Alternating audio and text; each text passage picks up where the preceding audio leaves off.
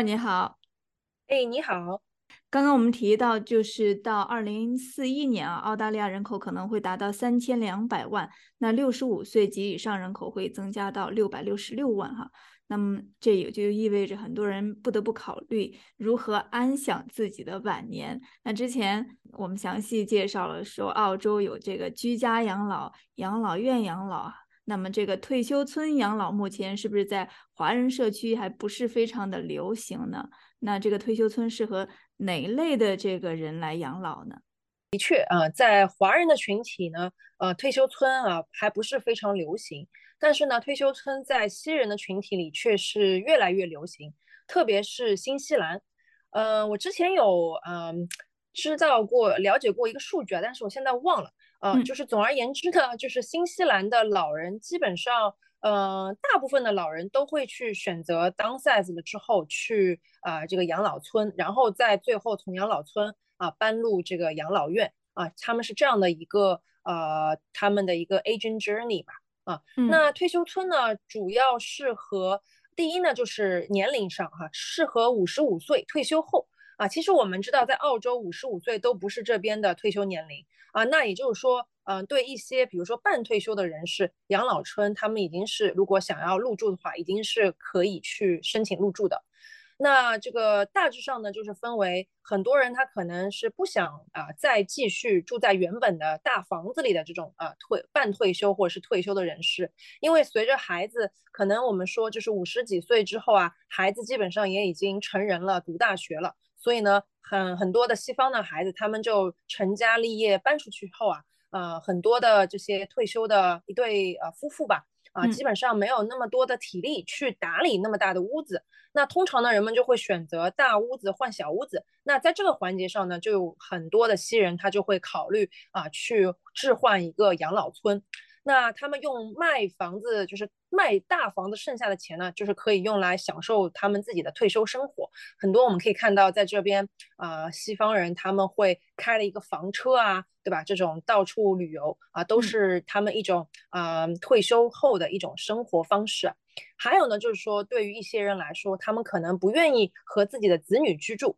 啊，因为啊想要和同龄人住在一个小区，这样的退休人士。那这样的话呢，就因为是同龄人嘛，在这样的一个呃养老的社区啊，大家方便聚会啊，而且呢是很多的这种社区，它会啊呃举办一些丰富多彩的老年活动，像这种老年大学啊，各种社区的活动啊啊，都有时候会选在这个养老村内啊这个举行的啊，所以说呢，这就嗯比较适合这两大类的啊半退休和退休人士。嗯，那刚刚你提到这个半退休。这个养老村，那退休也就是退休村了。这退休村，那顾名思义，好像就是大家是不是有一个误区，说只有退休的人才能够进退休村？你刚刚说这个半退休的也是可以的。那这个就是说，是不是规定说，呃，凡是年满五十五岁呢，不管你的工作是一个什么样的状态，其实都可以是入住这个养老村的，是吗？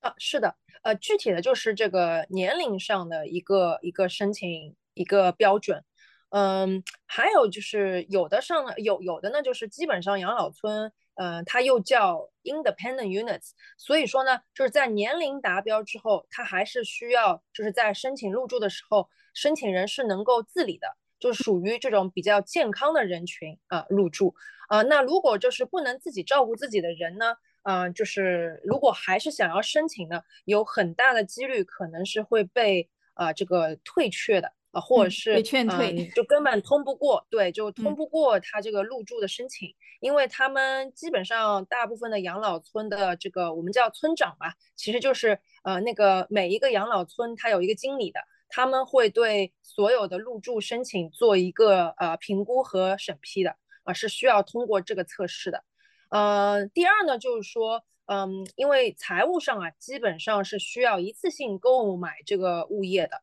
或者是比如说支付一个九十九年的九十九年的一个使用权啊，所以说基本上除了年龄达标啊，身体上的健康啊，它也是有一个一定的标准的，还有就是财务上也是有一定的这个标准的。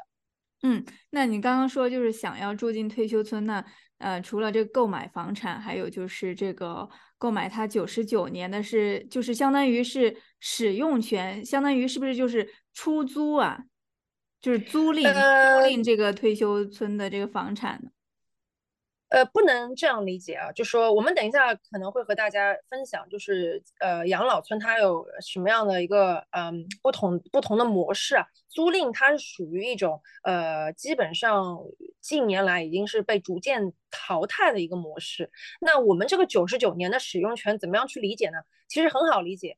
呃，特别是对于大陆的华人来说。呃，其实这个就和大陆的这个这个房产性质差不多，就是你是拥有这个屋子的使用权啊，你不是你你不就说不拥有这个屋子的产权啊，这个就是说和澳洲的房产它的性质是两样的。因为在这边的话，如果你是购买这个物业的话，你是拥有这个物业的呃这个所有的产权，你这个房子是可以啊一代一代的，对对对，是的，嗯。它这个就更有点像是中国的这种呃房产这个产权结构，嗯，所以就是说你不管是你购买这个退休村的房子，还是说你那个九十九年的，那你购买那个就是永久的，就是使用权了。那你这个九十九年的这个就就是呃也是购买，只是说它是有年限的这个限制的，是吧？但不管你是什么情况，你这个土地是不属于你的，对。嗯，就是还有一个区别，就是说像这种九十九年的使用前的这种养老村呢，呃，它你购买的时候你是不需要支付呃我们叫印花税的，嗯，就是有这样的一个区别。嗯，那除了这两种持有方式，还有其他的吗？呃，有，就是其实现在主要就是这两种为主啊，就是后面其实还有不同的，像你刚刚提到的这个租赁，但是租赁基本上在逐步被淘汰。因为很多的运营商，他他这个嗯养老村的这个生意运营不下去，就是因为这个租赁的呃这样的一个模式造成的。所以说，越来越多的呃服务商就把这样的一个模式淘汰掉了。嗯，那这个退休村它的房子的类型是一样的，还是说有像咱们平时买房子有不同的选择呢？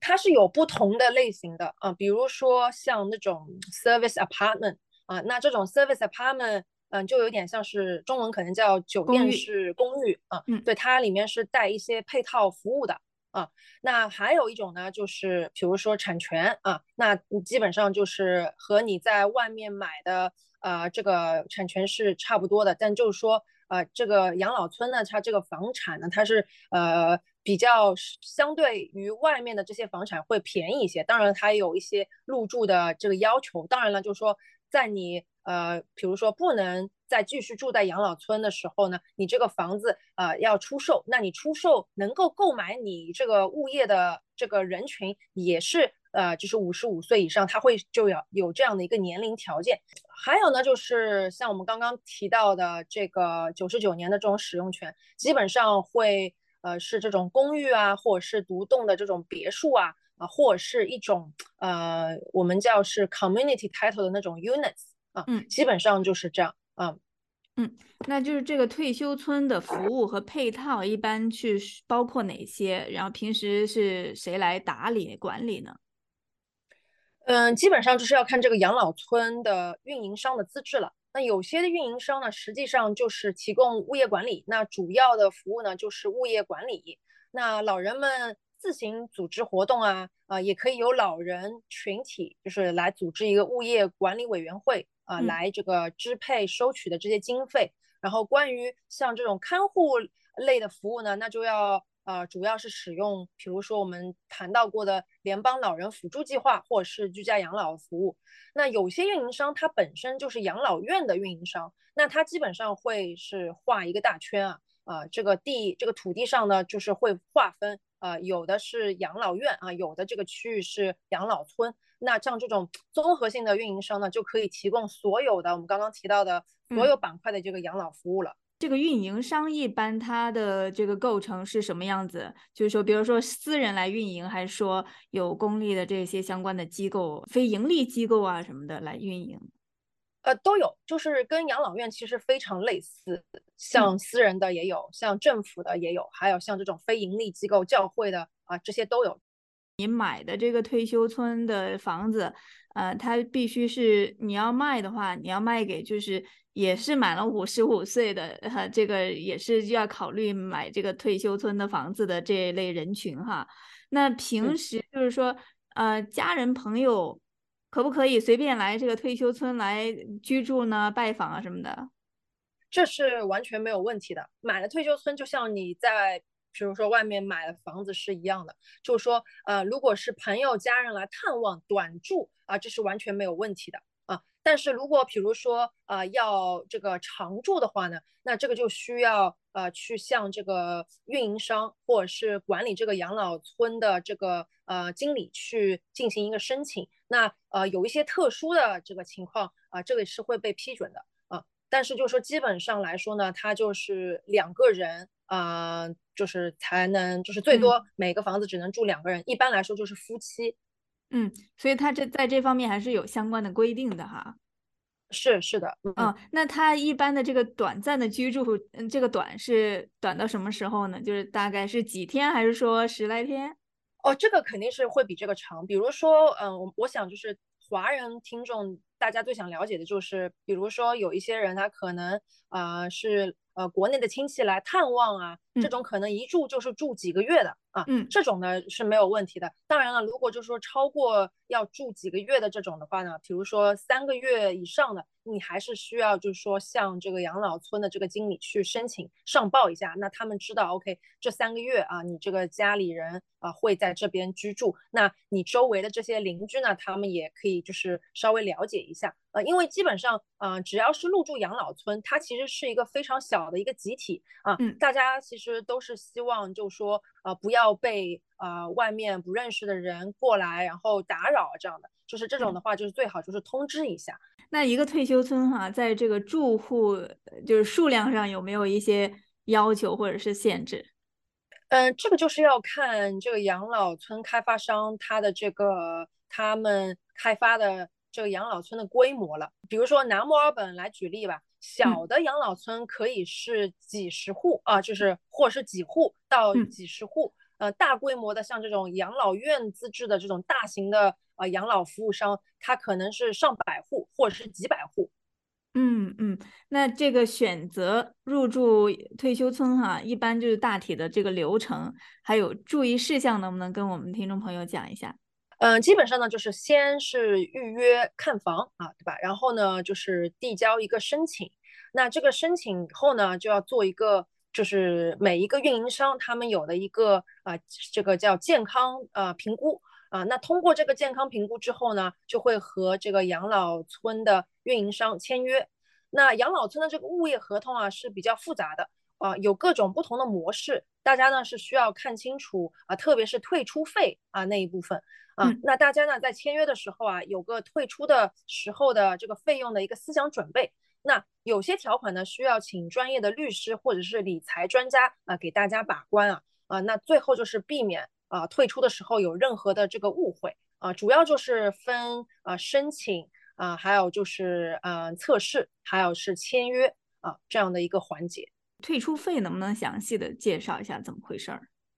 嗯，可以的，就是这个我只能做一个比较呃笼统的一个一个解释啊，因为基本上呃每一个运营商它都有不同的他们自己的这个合同，那每一个运营商它的这个呃合同的。退出费的比例都是不一样的，就是打个比方说吧，呃，我们这边有一家呃比较主要的养老村的公司，他们可能是啊每一年啊是收百分之三的退出费，那也就是说打个比方说哈，呃，如果我申请住这个养老村，然后住了十年，那十年以后我搬去养老院了，那也就是说啊你在十年搬出去的时候，呃每年是百分之三，所以说呢你就是要付呃百分之三十的一个。啊，比如说是购买的时候的价格，或者有时候这些啊养老村它会是这个呃卖出的价格的百分之三十，这个就是要看具体合同啊，他们是怎么样规定的啊，所以说大家一定要把这一部分的内容详细的了解清楚，就是计算一下啊，大家心里面大概的了解一下，就是说退出的时候大致是一个什么样的一个状况。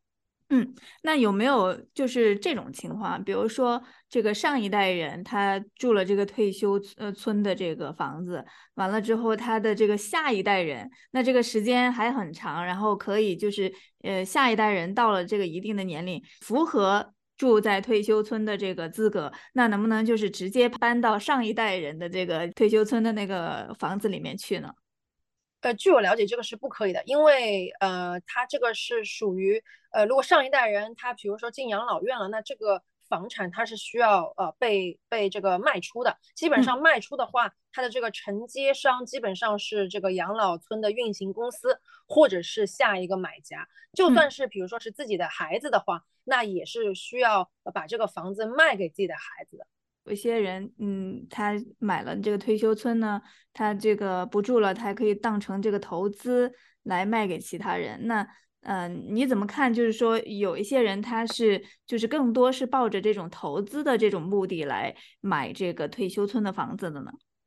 华人我们都知道啊，大家都很喜欢投资房产。那其实就是养老村呢，它属于，嗯，在我个人看来，它属于风险稍微较高的投资啊，甚至不应该把它包括在投资的这个商品种类内啊。呃，因为我们需要让大家理解和认清的一个事实是，就是养老村它的这个用途呢，是给退休人士居住、享受生活的。它而呃，它它其实它不是一种啊投资的商品房啊。所以呢，在这个运营商在设计盈利模式的时候，其实是按照养老村这种模式来设计的。退出费呢，其实是大部分的啊这种运营公司还有地产开发商它的一个唯一的盈利点。所以呢，这个养老村较少。它这个退出啊是有能可以盈利的哈，所以说呢还是要结合当下的这个经济大环境来综合分析啊，所以呢养老村呢它这个合同啊和嗯这个普通的商品房的这个合同是不一样的，所以呢有些家属和老人啊，我们也经常就说会听到一些，比如说我们客户会抱怨哈，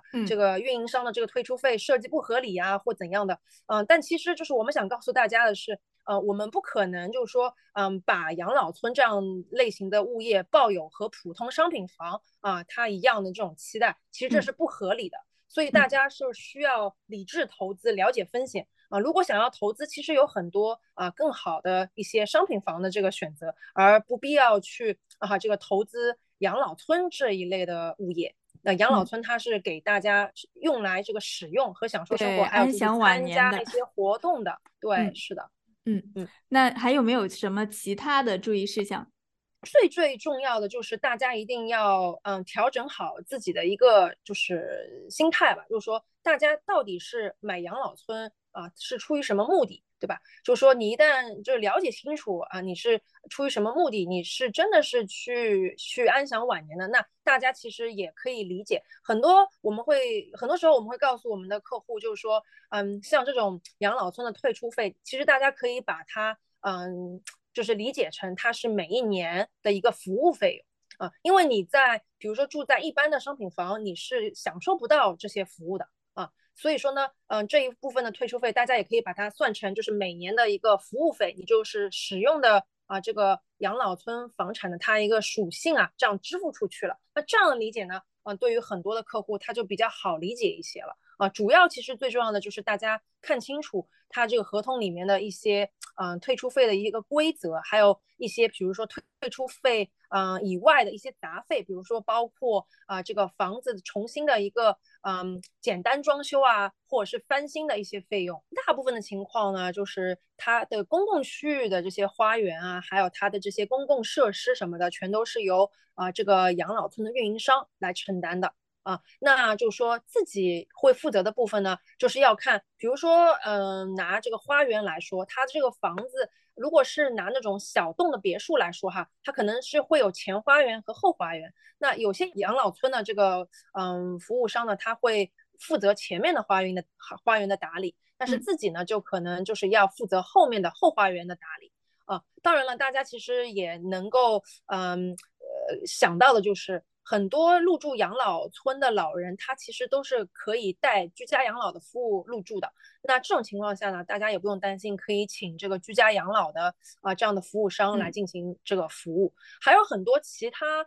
呃方面的一些服务，比如说像水管工啊、电工啊这些，这些呢呃全都是可以由，就是如果大家自己没有喜欢的这些公司的话呢，呃养老村的它这个物业管理公司啊，它也是啊可以和大家给大家去呃推荐一些服务商，或者有些啊它这个运营商就直接把这一块也包了。这个就是要看大家选择啊哪一个公司进行签签约，然后这个公司主要是负责哪些服务啊，大他们都会把这些条款、服务条款写在这个合同里的。大家就是签约的时候啊，详细了解一下呃每个运营商他提供的服务即可。还是建议大家呃在签约的时候，如果自己没有把握的话，可以请专业的这个律师啊，或者是老年理财专家啊给大家把一个关。那这样的话呢，可以避免这个。日后啊，出现一些没有避免呃没有必要的误会。嗯，好的，谢谢养老咨询机构 Sick Care 的工作人员 Carson 跟我们做的分享，谢谢你，谢谢丽华。